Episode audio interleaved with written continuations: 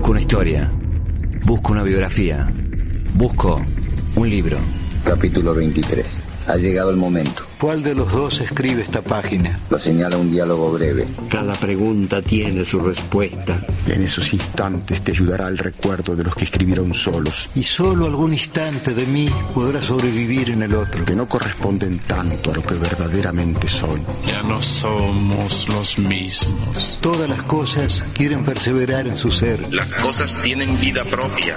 ¿Y cómo sabe usted de qué color veo yo las cosas? Hay un ojo de fuego sentado en mi mesa. Y me basta cerrar los ojos para deshacerlo todo y recomenzar. Pero esas páginas no me pueden salvar. Solo el arte de los otros artistas te salvan esos momentos. El arte debe ser como ese espejo que nos revela nuestra propia cara. La máquina de escribir voces. Hay una imagen que resume los pasos de este hombre. Era del 18 de junio de 1967 en el Festival de Monterrey. Jimi Hendrix está arrodillado, su guitarra Fender está en llamas. Él con sus manos aviva el fuego. Tres de esos elementos están en la vida de Ricardo Mollo. La Stratocaster, Hendrix y el fuego. En Ricardo, sin fuego, quizás no hubiera habido Hendrix. Y sin Hendrix, quizás no hubiera habido guitarra. Jimmy dijo que envolvió en llamas su Fender porque sacrificó lo que más amaba. Si uno le es fiel a su guitarra, la recompensa es inconmensurable. Moyo le fue fiel, tan fiel que hoy disfruta de esa recompensa. La guitarra era su destino, un destino marcado a fuego. Título, Ricardo Mollo, un laburante, por Julio Leiva. ¿Tenés otra pasión aparte de la música? Pasión, pasión, no, la verdad que no. Sí, por ahí los árboles, plantar, este, así como donde pones el corazoncito, sí, en plantar árboles es un es algo que me gusta mucho.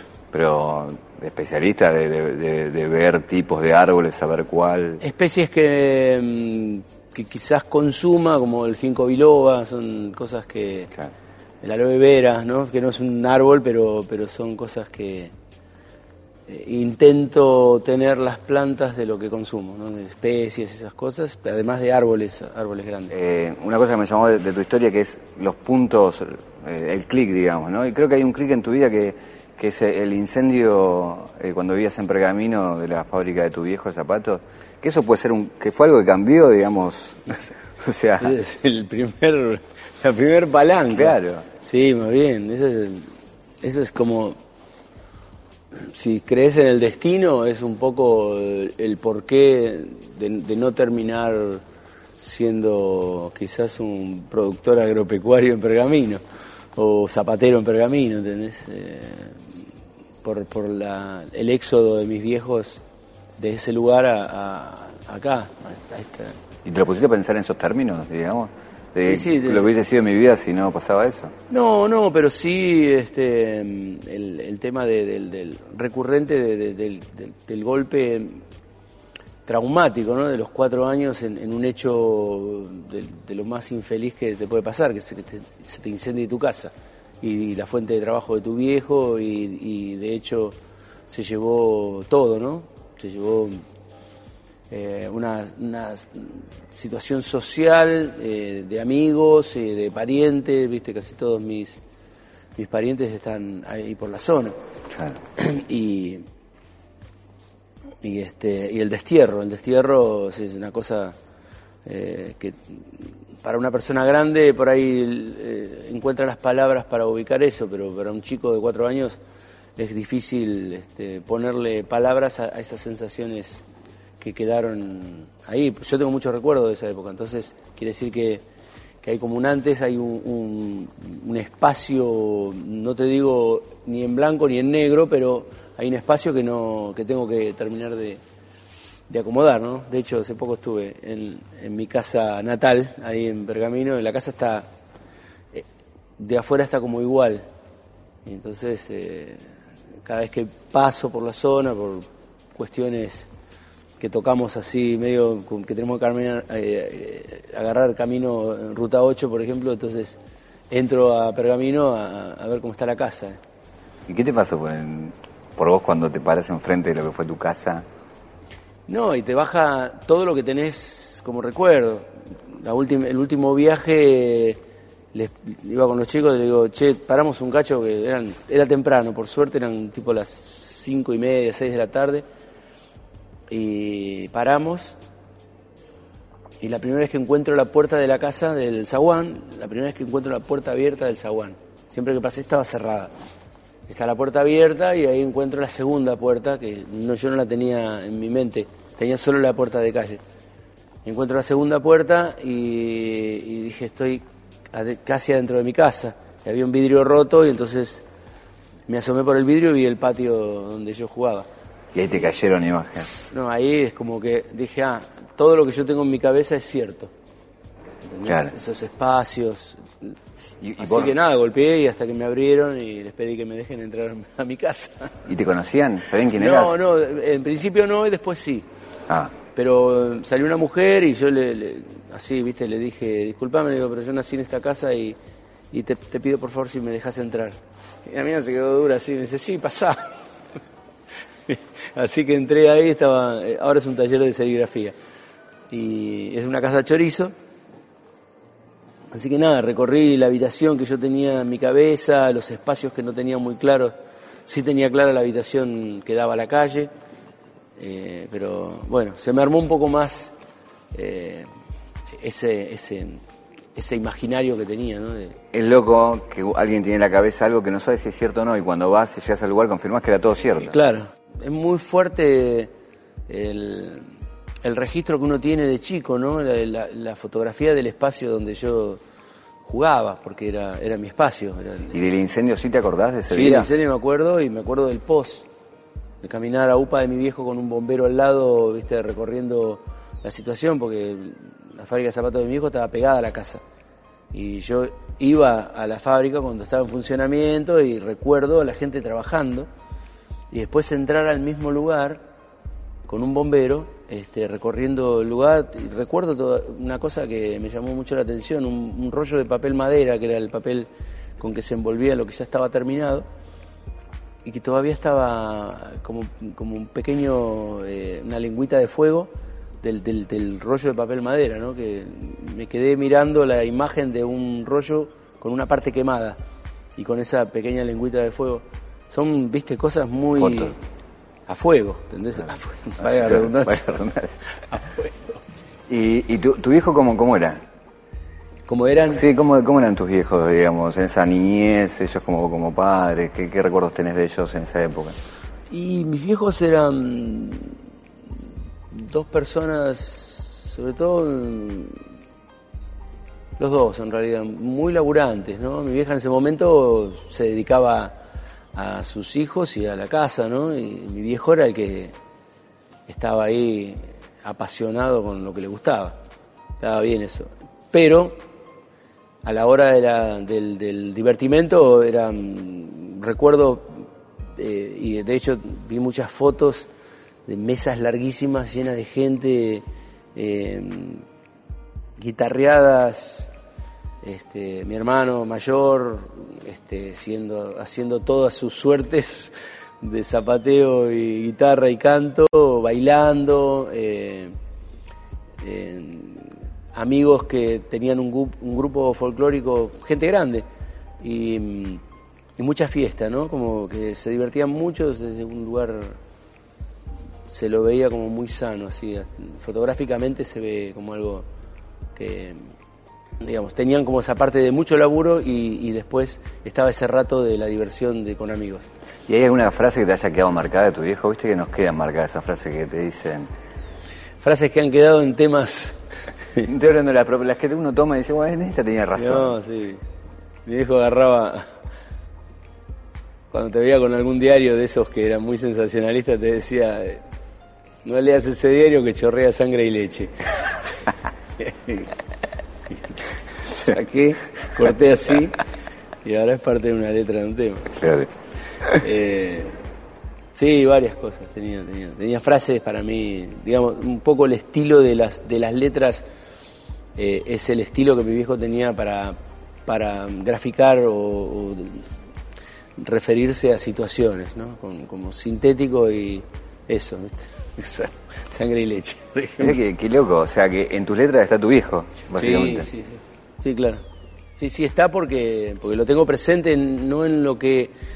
en la actitud, ¿no? Porque uno, el discurso de los padres, ¿viste? Te entra por acá y te sale por acá. Pero la actitud de ellos es lo que a vos te queda como enseñanza. O sea, el hecho era, era importante. Es lo que ves, no lo que Claro. te dicen. Si yo veo que mi viejo hace una cosa y me dice otra, me voy a quedar con lo que hace, no con lo que me está diciendo. Lo que me está diciendo casó un libro y dijo, che, esto es así. Y la música te entra por tu hermano. Y la música, en, en, digamos, en, en- en el descubrimiento, más allá de, de, esa otra música, ¿no? El folclore entra por la, por la casa, por la familia. Eh, lo que pasa es que mi hermano llegaba a casa, yo con ocho años, él ya se había hecho amigo cuando nos mudamos a- digamos, a, Palomar, que era el, el- el primer punto, el segundo punto, pero bueno, fue donde él empezó a tener relación con un- una discoteca que había en, en Ciudad Jardín, que era del otro lado de Palomar, y venía con un montón de simples, de en los cuales eh, apareció un día eh, Aretha Franklin. Yo tenía ocho años y venía escuchando boleros, eh, lo que se escuchaba en la casa, ¿no? Hasta Siempre- ahí que te gustaba. ¿Eh? Hasta ahí que te gustaba. El bolero. Sí, sí, sí, era. eh, el bolero me gustaba mucho. Me gustaba por, por esa cuestión de, de- de las, de las sonoridades, de los, de los arreglos de voces. O sea, siempre presté mucha atención a, a- a cómo estaba hecho, ¿no? Eh, Pero cuando apareció Aretha Franklin, ¿viste? ¿Qué pasó? ¿Qué es esto? Estaba buenísimo, porque era una música desde un lugar no tan meloso, viste, con una estridencia que, que era excitante. Y con ocho años eh, yo era una esponja, ¿entendés? Recibía eso como, como, como la, la cosa más este, renovadora en cuanto a la música. Así que, ¿Y, y el, y el paso tuyo a, a cantar o a querer tocar un instrumento fue natural o dijiste, no, yo quiero hacer esto? No, eh, eh, era como una práctica en silencio, ¿no?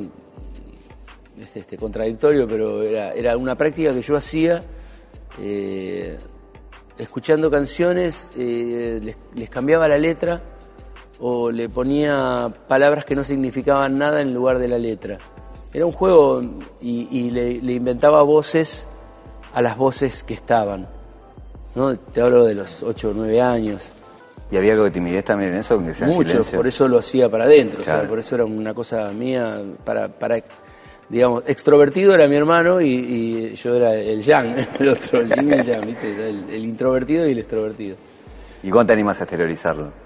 No, ahí nomás, ahí nomás porque decidí en, en un carnaval, así, yo iba a visitar a unos parientes que tenía en Temperley, eh, y había un, un- en, en la esquina de, la casa de mis primos había un- un- una sociedad de fomento, y se hacían bailes de carnaval, y se hacían concursos de todo tipo, y entre ellos un concurso de canto, y fui sin decir nada, me crucé hasta ahí, me anoté, y a la, a la tarde, así, cuando era esa situación, fui y canté, y este y bueno gané el concurso y me, y me dieron una copita de ganador Así Muy bueno que, que hayas ganado, te habrá dado una confianza. eh, sí sí lo que más me generó fue la, la inquietud de, de- bueno parece que lo podés hacer Claro.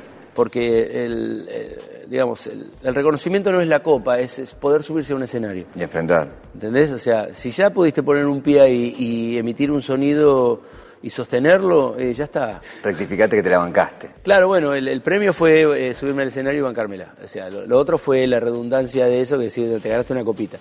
Buenísimo. Y ahí la, la- fue sorpresa para la familia, que vos que estabas en silencio de Sí, repente. obvio, siempre era como, ¿qué hizo este? ¿Cómo? ¿Viste?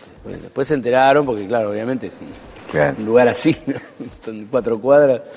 Y, este, y bueno, nada, decidí seriamente esa misma noche cuando llegué a mi casa, me acuerdo, viste, de toda esa vuelta, llegar, poner la, la cabeza en la almohada y, y decir, bueno, tengo que aprender a tocar la guitarra.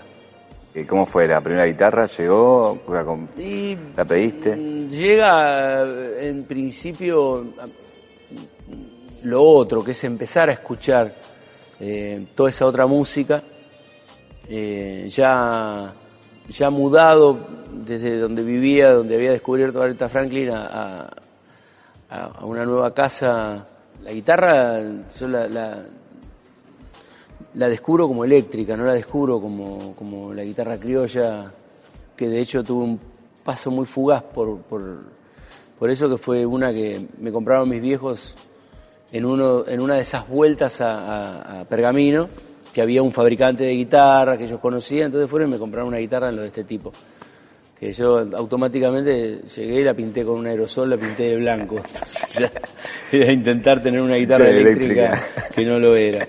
Pero eh, los primeros pasos eh, y el acercamiento a la guitarra fue a través de la guitarra de un amigo, que un vecino que vivía a unas cuadras, que él sí tenía una guitarra eléctrica y, intentamos armar un, grupo eh, con él tocando, este chico tocando la guitarra, otro, otro chico de unas cuadras más allá y yo cantaba. ¿Cuántos años tenías ahí? 12. ¿Tenía nombre el grupo? Ellos ya le habían puesto nombre a eso que se llamaba Cinto Ancho. Tremendo, el nombre hoy sería un éxito. Hoy es buenísimo. Es verdad, hoy es buenísimo. Muy bueno. Sería un grupo de estos de King of Lion, alguna cosa así. a tocar eh, ¿Eh? con público? ¿Llegaron a tocar? Llegamos a tocar en un eh, en la panadería en un cumpleaños de 15. De la panadera, ¿no? de, la, de la hija de la panadera que cumplía 15 y le hicieron una fiesta donde, donde horneaban era toda la pared del horno, era todo un, espacio, después estaban todos donde iban los carritos con las flautitas. ¿Y ahí qué, qué, te pasaba por la cabeza en cuanto a la música de tus tu referentes? Ya me imagino que tenías tipos que te admirabas. Sí, ya ahí empecé a escuchar a Santana, a Jenny Joplin, eh, y, ahí nomás eh, descubrí a Morris y Almendra. Entonces, eh, cuando, cuando le pude poner la parte poética a la música, se me completó una cosa, ¿no? Entonces Morris este, fue una de las primeras canciones que aprendí a tocar fue eh, Escúchame entre el ruido. Y que tenía una letra, este, en ese momento y hoy. Y sigue teniendo. Tremenda, una vigencia eterna. Nota al pie 1. La letra de Escúchame entre el ruido de Morris dice: Un día, la farsanta, nuestra gran sociedad, le dijo mil mentiras lo metió en un corral. Le dijo que su sexo él tenía que ocultar. La flor se marchitó. No pudo ver el sol. También le dijo cómo él tenía que pensar, sentir, vivir, amar y ser un ser normal. Después le regaló el caos, la maldad y la publicidad. Por fin lo convenció. Las máquinas fabrican frases para vivir y todos repetimos sin nunca descubrir que la libertad del hombre no era de metal. La máquina triunfó y el hombre se acabó. Ricardo Mollo, en la máquina de escribir voces. así que ahí descubrí la, música cantada en, mi idioma y eso fue entre, entre lo que escuchaba de Santana, Jimi Hendrix, de, de Janis Joplin, Frank Zappa que apareció ahí nomás, pegado la pesada, o sea, te estoy hablando del año 70, 69, 70, que fue el, el punto entre los 12 y 13 años. Hago un salto en el tiempo. De, haber escuchado eso, ¿cómo fue tu primer contacto con Spinetta? Me imagino que... Sí. Eh, imagínate haberlo, a Luis haberlo escuchado en el, los dos discos, en Almendra y en, el doble de Almendra, eh, días enteros. O sea, tenía un grabadorcito donde me había grabado eh, los, los, discos en un cassette. Entonces tenía en, dos cassettes tenía resuelto esos tres discos y llegar a un punto donde te sumergías en las letras y terminabas este, llorando, ¿no? porque era muy emocionante esa, eso que provocaba en mí eh, la voz de Luis y, y, lo que decían, ¿no? Me acuerdo de, de volver a casa, viste, emocionado de haber, salía mucho a caminar con amigos imagínate, 12, 13 años, ¿a dónde vamos? Vamos hasta, eran 20 cuadras, 20, 30, íbamos caminando y volvíamos caminando y pasábamos por la casa de un amigo y todo eso con el grabadorcito así, mono, escuchando eso por la calle, ¿viste? Y la verdad que fue, fue hacerte amigo de alguien que no conoces y quererlo sin saber quién, solo por ver una foto, ¿no? ¿Y recordás la primera vez que lo ves y puedes hablar con él? Sí, sí, sí, claro. Eh, eso fue en el año 81 habrá sido. 81 yo tocaba con, ya en esa época tocaba con Rinaldo Raffanelli y, y teníamos una banda con Juancito Rodríguez, que fue el, baterista de Sui Generis de Polifemo. Y estábamos por tocar en un festival que creo que fue el Barrock. Eh, Rino grababa los ensayos y se iba a la casa de Luis y le mostraba los temas y qué sé yo. Y, Luis me conoce a través de los ensayos. Entonces, eh, cuando llegamos al, lugar, al camarín de, digamos, de ese, de, ese evento, tocaba Luis también. Y entonces le dije a Reino, por favor, digo, presentámelo a Luis, lo quiero lo quiero conocer. Sí, sí, me dice, ahora, ahora este, cuando venga. y, y, Luisito con esa, con esa generosidad enorme, y, y, no sé, tan, tanta, porque es un tipo, para mí un tipo muy generoso. Eh, digo es porque es, no porque era, claro. sigue siéndolo. Sigue siendo.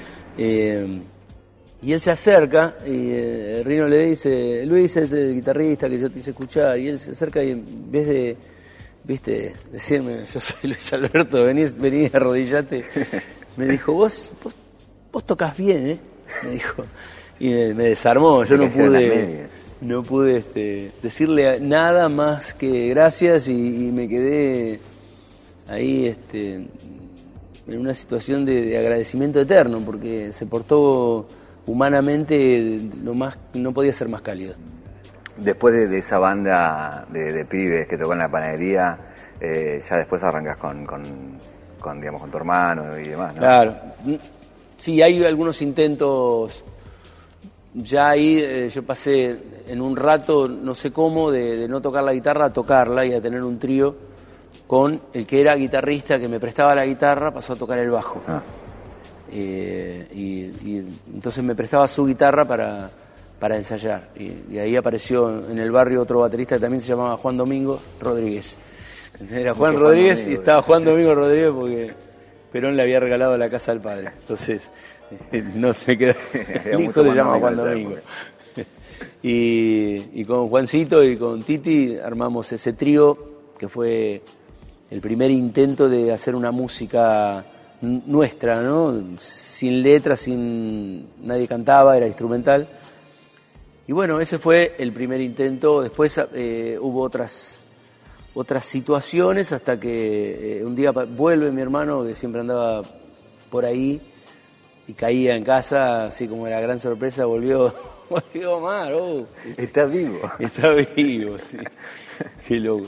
Y, este, y se eh, decide medio instalarse en casa. Entonces ahí medio empezamos a tocar juntos y ahí aparece otro vecino que, que, que, tocaba la guitarra, pero que al ver el medio del proyecto eh, con, con, Juancito, el baterista, eh, decidió tocar el bajo para estar en, en, eso que estábamos armando, que fue el primer MAM, un cuarteto.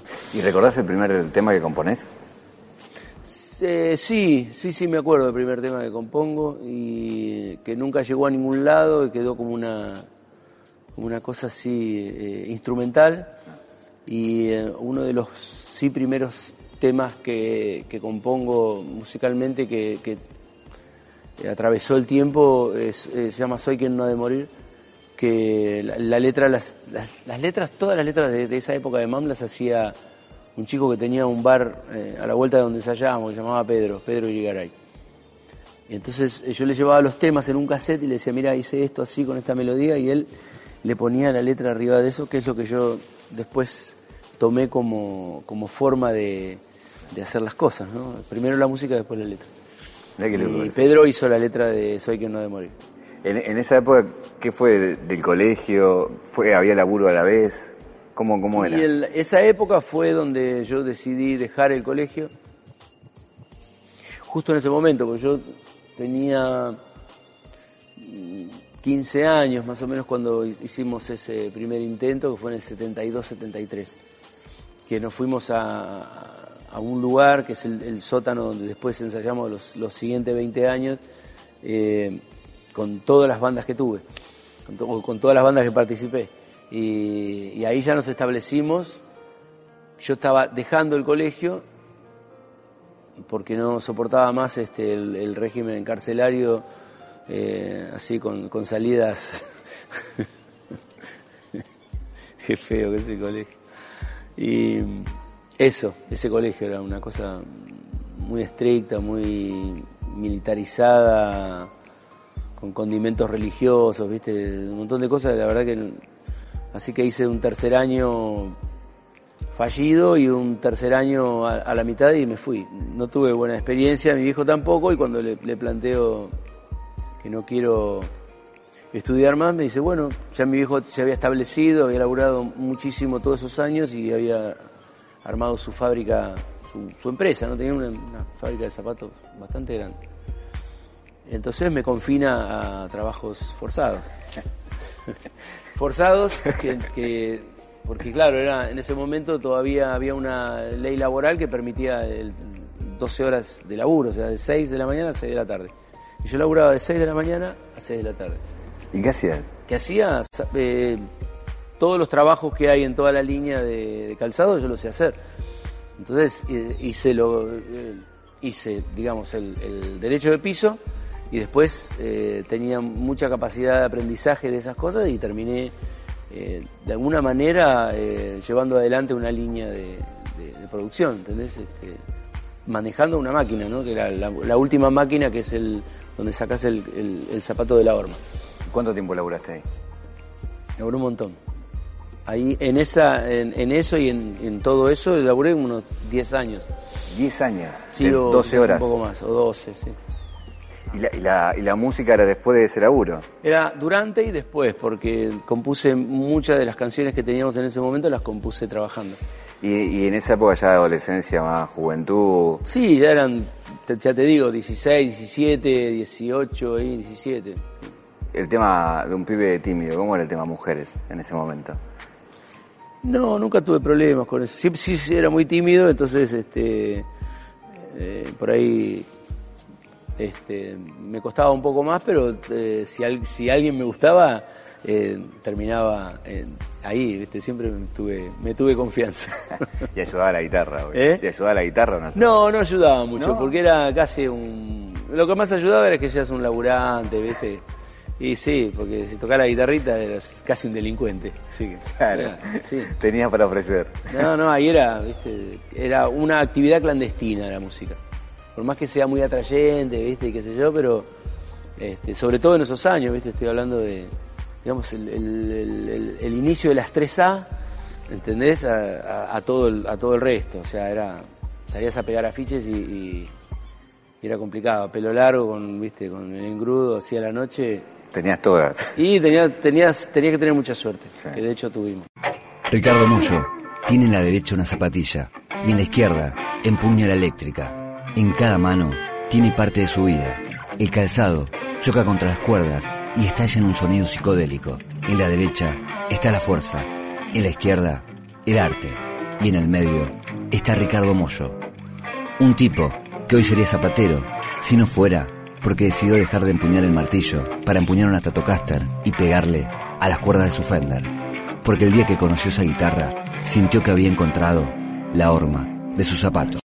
La máquina de escribir voces, palabras que se imprimen en el aire. Capítulo 2. En 1993, a Moyo y Arnedo se les ocurrió subir al escenario de obras en poncho y a caballo. Pero ¿de dónde sacar esos animales? Fueron a un campo de la provincia. Allí le explicaron a los vaquianos lo que querían hacer.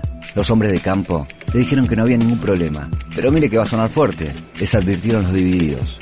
No pasa nada, no se van a asustar, le contestaron. Cuando volvieron a buscarlos para el show, los gauchos les dijeron, vayan tranquilos, por las dudas le pusimos la radio fuerte, para acostumbrarlos. Los caballos, esa noche, se lucieron. Muyo y Arnedo, también. Un chalchalero es un Rolling Stone. Julio Leiva, en la máquina de escribir voces. La pregunta es cómo conociste a Arnedo, básicamente, porque es... ¿Cómo conocí a Arnedo? Sí, pues es una historia ya de tantos años. Claro, que... fue una de las de los grandes males que, que soportan los músicos es cuando les toca la colimba, ¿no? O sea, es un momento Y yo, yo me salvé porque era clase 57 y justo eh, Lanuse se le ocurre hacer la colimba a los 18. Entonces la clase 56 y 57 queda en el medio de los 18 y los 20. Y, y yo no podía creer que haya tenido... No, porque estuve durante tres años antes pensando cómo iba a ser para salvarme la colimba porque no quería pasar por esa por esa situación de, de, de denigración humana, ¿viste? Una cosa donde vos pasás a ser un trapo y que te enseñan a afanar, que te enseñan las peores cosas, que, que o sea, de, de, toda esa moral y la disciplina, de, yo no sé qué queda de eso. Lo que sí sé que queda que te, te robaron el birrete y tenés que salir a afanar uno Claro. porque si no te quedas en cana. Bueno, cuestión que les toca la colimba así a- al baterista y al, y al bajista, que eran clase anterior. 55 eran ellos y sí, 55 54, no me acuerdo. Y ahí este eh, el primero que, que pira es Juancito, el baterista, que salió de la colimba, ¿viste? No- se le habían ido las ganas de tocar y yo me acuerdo que hubo un festival, que fue el último festival que él tocó, que fue en el año, creo que el 75. Muy loco esto, pero dijo, si levanto los brazos, en el último tema es que no voy a volver a tocar la batería. y, así, y así fue. Así fue, hicieron Nos vuelta. estábamos todos esperando que no levante los brazos, hizo así, y dijimos, Uy, no. "Mm, Juancito no toca más. Y fue, fue terrible, porque en esa época no era, eh, bueno, que venga otro batero. Era, era parte de la esencia de eso que habíamos hecho entre cuatro personas. Ahí aparece Diego, que él tocaba con su banda, un trío llamado Salmos, no lo pude ver, pero sabía de la existencia. Entonces eh, mi hermano me dijo, mira, hay un bajista en Hurlingham, así, consiguió el teléfono, lo llamó y apareció Diego con el bajo, hola. Y ahí este, empezó la relación. En cualquier proyecto, laburo, pareja, hay que estar con, con una persona tanto tiempo, digo, Sí. tener que tener mucho en común y soportarse mucho. digo. Sí, la música. Claro. Y con Diego lo que se dio fue una situación de, de hablar poco y tocar mucho. Entonces, eh, era, nos comunicábamos a través de los sonidos. Entonces, yo iba a la casa, casa, ¿cómo anda? Bien, bien, ¿no? Equipito. Ah, tenés un equipo, chufa. Tum, tum, tum. Y la charla, en vez de este, estar ahí, ¿cómo te fue? ¿Viste? Sí, estábamos pim, pim, pim, pom, pom, pom. Eh, Ping pong. En el, en, en el momento que, bueno, él te, te lleva a, a- a conocer a Harlingen y terminas en, en Sumo y demás, eh, ¿hay alguna anécdota que vos digas, Sumo era esto, o, o- o Luca era esto, digo, que para graficar lo que, lo que fueron esos años? Sí, Sumo era eh, para mí la, la gran escuela de lo que de lo que no se piensa y se hace, ¿no? Y Luca era un bebé, era un gran bebé, así gritando por su mamadera. Claro, yo quiero la mamadera. ¿Por qué dijo eso? Por algo lo dijo. Pero yo lo he visto, porque yo he, ido a varios shows de sumo antes de tocar. Eh, Un día que Diego me dice, ya no estábamos tocando junto con Diego y, ¿cómo que hace? ¿Qué? No, voy a ir a, ver a un pibe que vino de Inglaterra, que está en la casa de, un- de otro chico de acá de Burlingame que vive acá y, quiere armar una banda y lo acompañé. Salía de laburar, sí, hecho una porquería con olor a cuero. y fui hasta la casa y fuimos a verlo a, a, a Timmy, que era el amigo de Luca, y, yo estaba ahí de, casualidad, o sea, en, en ese momento del encuentro con, con ese tipo tan raro que estaba ahí, yo lo recuerdo como si estuviera envuelto en, como en un humo, así, tipo que todavía tenía pelo, y tenía medio como un- lo que le va quedando a los pelados, viste, que es como un rulo acá. Y lo primero que se me vino fue la, la imagen de Owaki. Y me, me resultó como alguien muy excéntrico que por ahí tenía ganas de divertirse un rato. Hasta que lo vi, hasta que lo vi en acción y dije, wow, acá hay, acá hay. Claro, a este tren me subo, diga. Y cuando yo vi dije, la verdad me gustaría mucho participar de, de- de esta locura, porque era, era, wow, estos sonidos, es- esto que hacen, qué loco y qué interesante, ¿no? Como que para muchas de las personas que yo conocía era una banda de tipos rudimentarios y desafinados, que era un poco eh, la bajada que alguno me hizo de, eso, mientras yo seguía pensando que, bueno, pero está buenísimo. Hay que desafinar así. Ay, claro, que, mirá qué bien que desafina.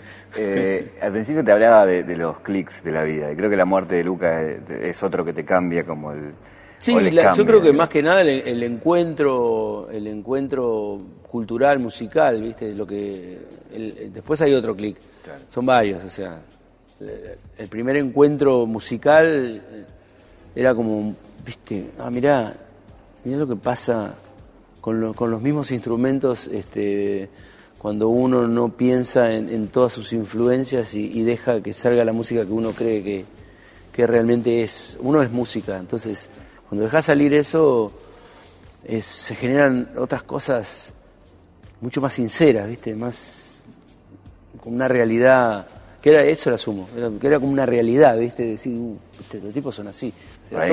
encontrar tu sonido propio. Por eso, pero eso es una de las cosas más difíciles. El, generador, el que, el que, el descorchador de eso era Luca, ¿entendés? Pelada, ¿viste? Sacá, sacá pelada, ¿ves quién sos? Y ahí este, aparecieron esas cosas que, que fueron para mí súper importantes porque es un antes y un después de eso. Después el antes y el después de, la, de la partida cuando terminó su paso por este mundo y nos dejó a cada uno con, con lo que cada uno quedó, ¿viste? Se fue. Bueno, nos quedamos con el con la copa santa, ¿viste? El otro se quedó con la vela y, viste, no sirve de nada, pero, pero yo me quedé con, lo que él me dijo eh, cuando estábamos por grabar, yo tenía que grabar algo en el disco Baby Disco y, le dije, ¿qué, qué, te parece que toque acá? Y me dijo, y me miró y me dijo, toca lo que te salga. Y yo dije así, ah, buenísimo. Apreté un pedal y salió ese sonido que viste, de alguna manera primero me asustó porque era como, eh, pero esto no lo tocó nadie. Eh, sí, lo tocaste vos, ¿cómo no lo tocó nadie? No, no lo tocó nadie de los otros que yo escuchaba, que hubieran tocado en ese tema otra cosa. Y ahí fue como el, animarse a, hacer uno. Entonces, viste, eso sí que es importante. Me imagino que debe ser difícil terminar una historia y, decir, bueno, arranquemos de nuevo, pero como nuestra historia, la tuya, sentémonos enfrente, toquemos, y vemos que eh, debe ser, digamos, también difícil encontrar ese nuevo sonido de alguien que ya se conoce. Es que pasó lo mismo, o sea, se fue Luca, eh, lloramos, lloramos, lloramos, lloramos, Diego se fue para allá, ¿viste? Germán se fue para... Todos se fueron, Petinato se vino a mi casa y, empezamos a, hacer un duelo de qué pasó pero musical, ¿viste? O sea, no, no, no se hablaba de eso, pero él necesitaba hacer lo mismo que yo necesitaba, que era seguir tocando. Y en esa inercia nos hicimos, amigos ahí, o sea, nos hicimos amigos después de la, de la, de la muerte de Luca. No éramos amigos, no éramos, de hecho, los primeros dos o tres meses de tocar juntos yo no lo saludaba, porque parecía un tipo mal educado. Entonces, como me parecía mal educado, decidí no, no saludarlo directamente. Tocábamos juntos en la misma banda y no nos hablábamos. Era muy loco eso. Y eh, en un momento este, cruzamos alguna palabra y empezamos como a, reconocernos y a respetarnos. Porque él es un poco irrespetuoso con las personas que cree que puede dominar. Y, y ahí este, cuando cuando Lucas se va nos juntamos un rato en ese verano y en marzo, por ahí, abril, aparece Diego que se había ido a Córdoba a la casa de un hermano. ¿Y qué hace? Y acá estoy. Yo ya había armado en, un sótano que tenía en, en, la casa donde vivía, había un sotanito chiquito. Y había, me había hecho ahí una cosa con un portaestudio de cuatro canales y la guitarra y una batería electrónica. Eh, y nada, apareció Diego, ya teníamos medio armado algunas cosas con, el Peti y eh, empezamos a tocar los tres y no funcionó. no era lo mismo porque había un, hay un, cortocircuito importante, ¿viste? Con el otro que quería llevar adelante la nave. Y Petinato en mitad de marzo por ahí se va a España, ya tenía el viaje este, eh, decidido desde, desde la muerte de Luca y nomás él ya había tomado la decisión de irse a vivir a España. Así que nos volvimos a quedar con Diego los dos solos y empezamos como, bueno, a tocar, eso. Empezamos a tocar, volvimos a la sala de Palomar, que, viste, después de, de ese momento es como que quedó, era un lugar muy grande, ¿entendés? Y, y había muchas personas que ya no estaban. Y nos juntamos ahí y pusimos una tela en la mitad de la sala para, para achicar y estar ahí. Y nada, nos juntamos con esa batería electrónica y empezamos a, a- a armar canciones. Y en un momento le empezamos a poner letras de esas canciones y, y sin querer fuimos de alguna manera torciendo las cosas hacia, hacia el lugar de siempre, hacia el lugar de la música. Y hacer el duelo en, en una situación de abrazarnos en, en- en- en- en esa situación de desgracia, de desconsuelo, porque se fue del tipo que, eh, que nos juntaba a todos, ¿no? Porque Luca era quien hacía que esos cinco tipos distintos funcionaran con él mientras él estuviera ahí. En el momento que él no estuvo, cada uno tomó su, su camino. Nota al pie 2. Quizás el legado de Luca no fue darle a Moyo la oportunidad de tocar en su banda, ni de trascender, ni de subirse a grandes escenarios. Quizás su mayor legado fue decirle, sé vos mismo. Quizás Luca está vivo de muchas formas, pero en Ricardo está vivo cada vez que Moyo es Moyo. Esa podría ser la mayor influencia de Prodan. Decirle que no tuviera influencias. Uno deja de ser uno cuando se divide, porque puede ser varios. Pero Ricardo es más Moyo cuando tocan divididos. Ricardo Mollo, en la máquina de escribir voces. Después, bueno, vino éxitos con los discos, con, con show y demás. Hay una cosa a mí siempre me llamó la atención de, de, verte, de hablar, es de, que hablas de que eran años de oscuridad para vos y que en un momento también la térmica se te salta por otro lado en un viaje y, y como que das vuelta en lo personal.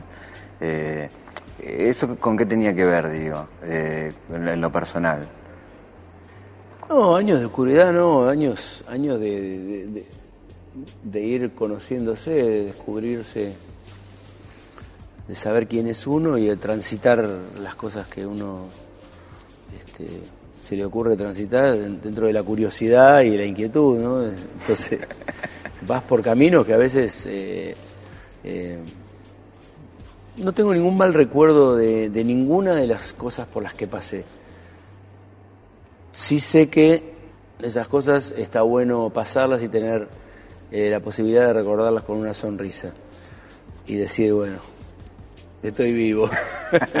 Pero bueno, eso. me acuerdo un- una situación de cuando, cuando estábamos por hacer el primer obras, fuimos a un, a un lugar en Majwick a ver caballos, porque subimos a caballo al escenario.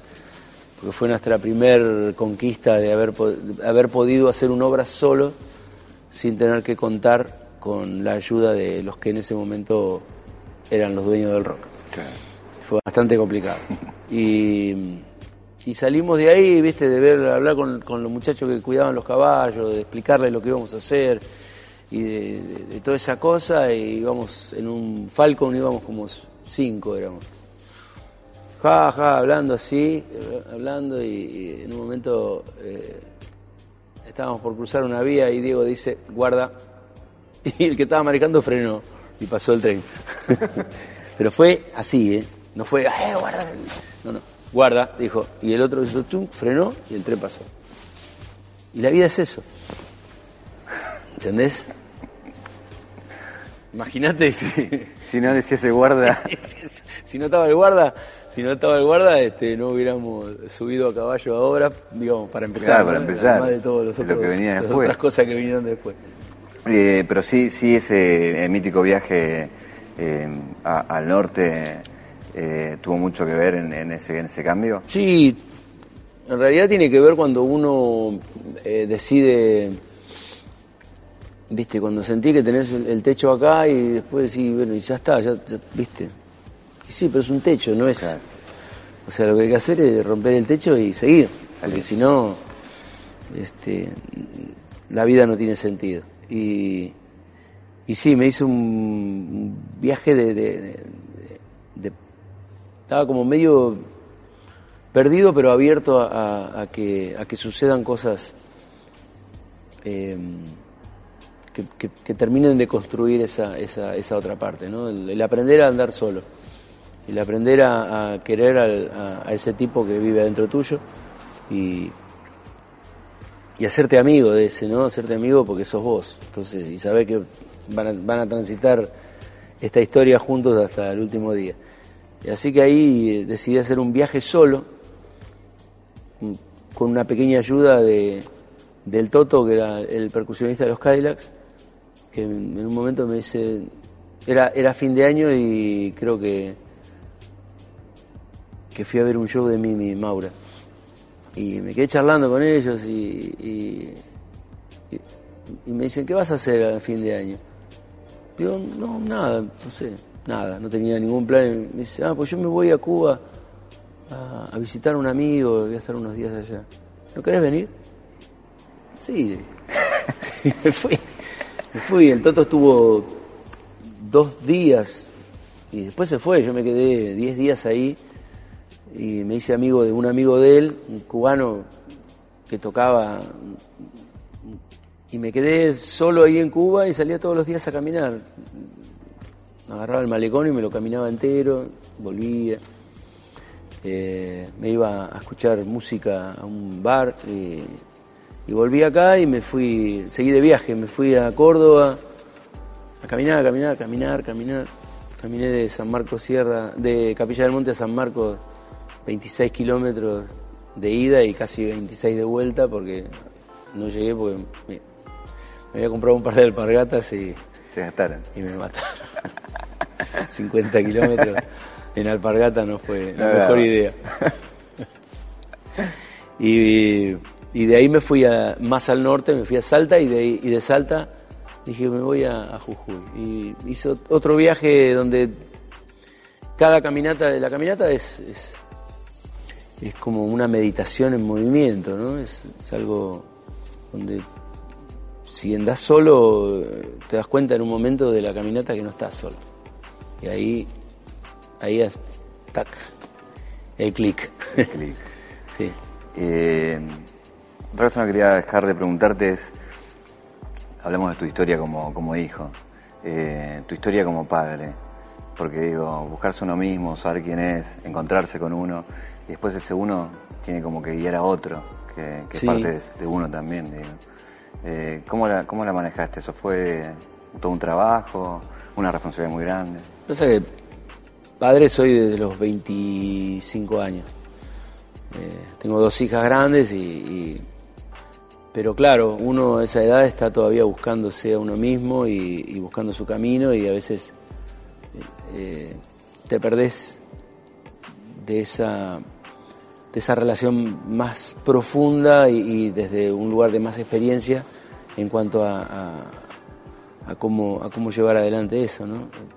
Quizás la revancha sea ahora de grande con, con, con mi hijo más chiquito. Entonces ahí es como ver las cosas de otro lugar, ya más allá de, de ser el papá de él, estoy observando a un ser que crece y que, y que es un individuo. Y una de las cosas de las que no estamos acostumbrados en esta sociedad es a que nos traten como individuos. Siempre nos tratan como un, rebaño. y me parece que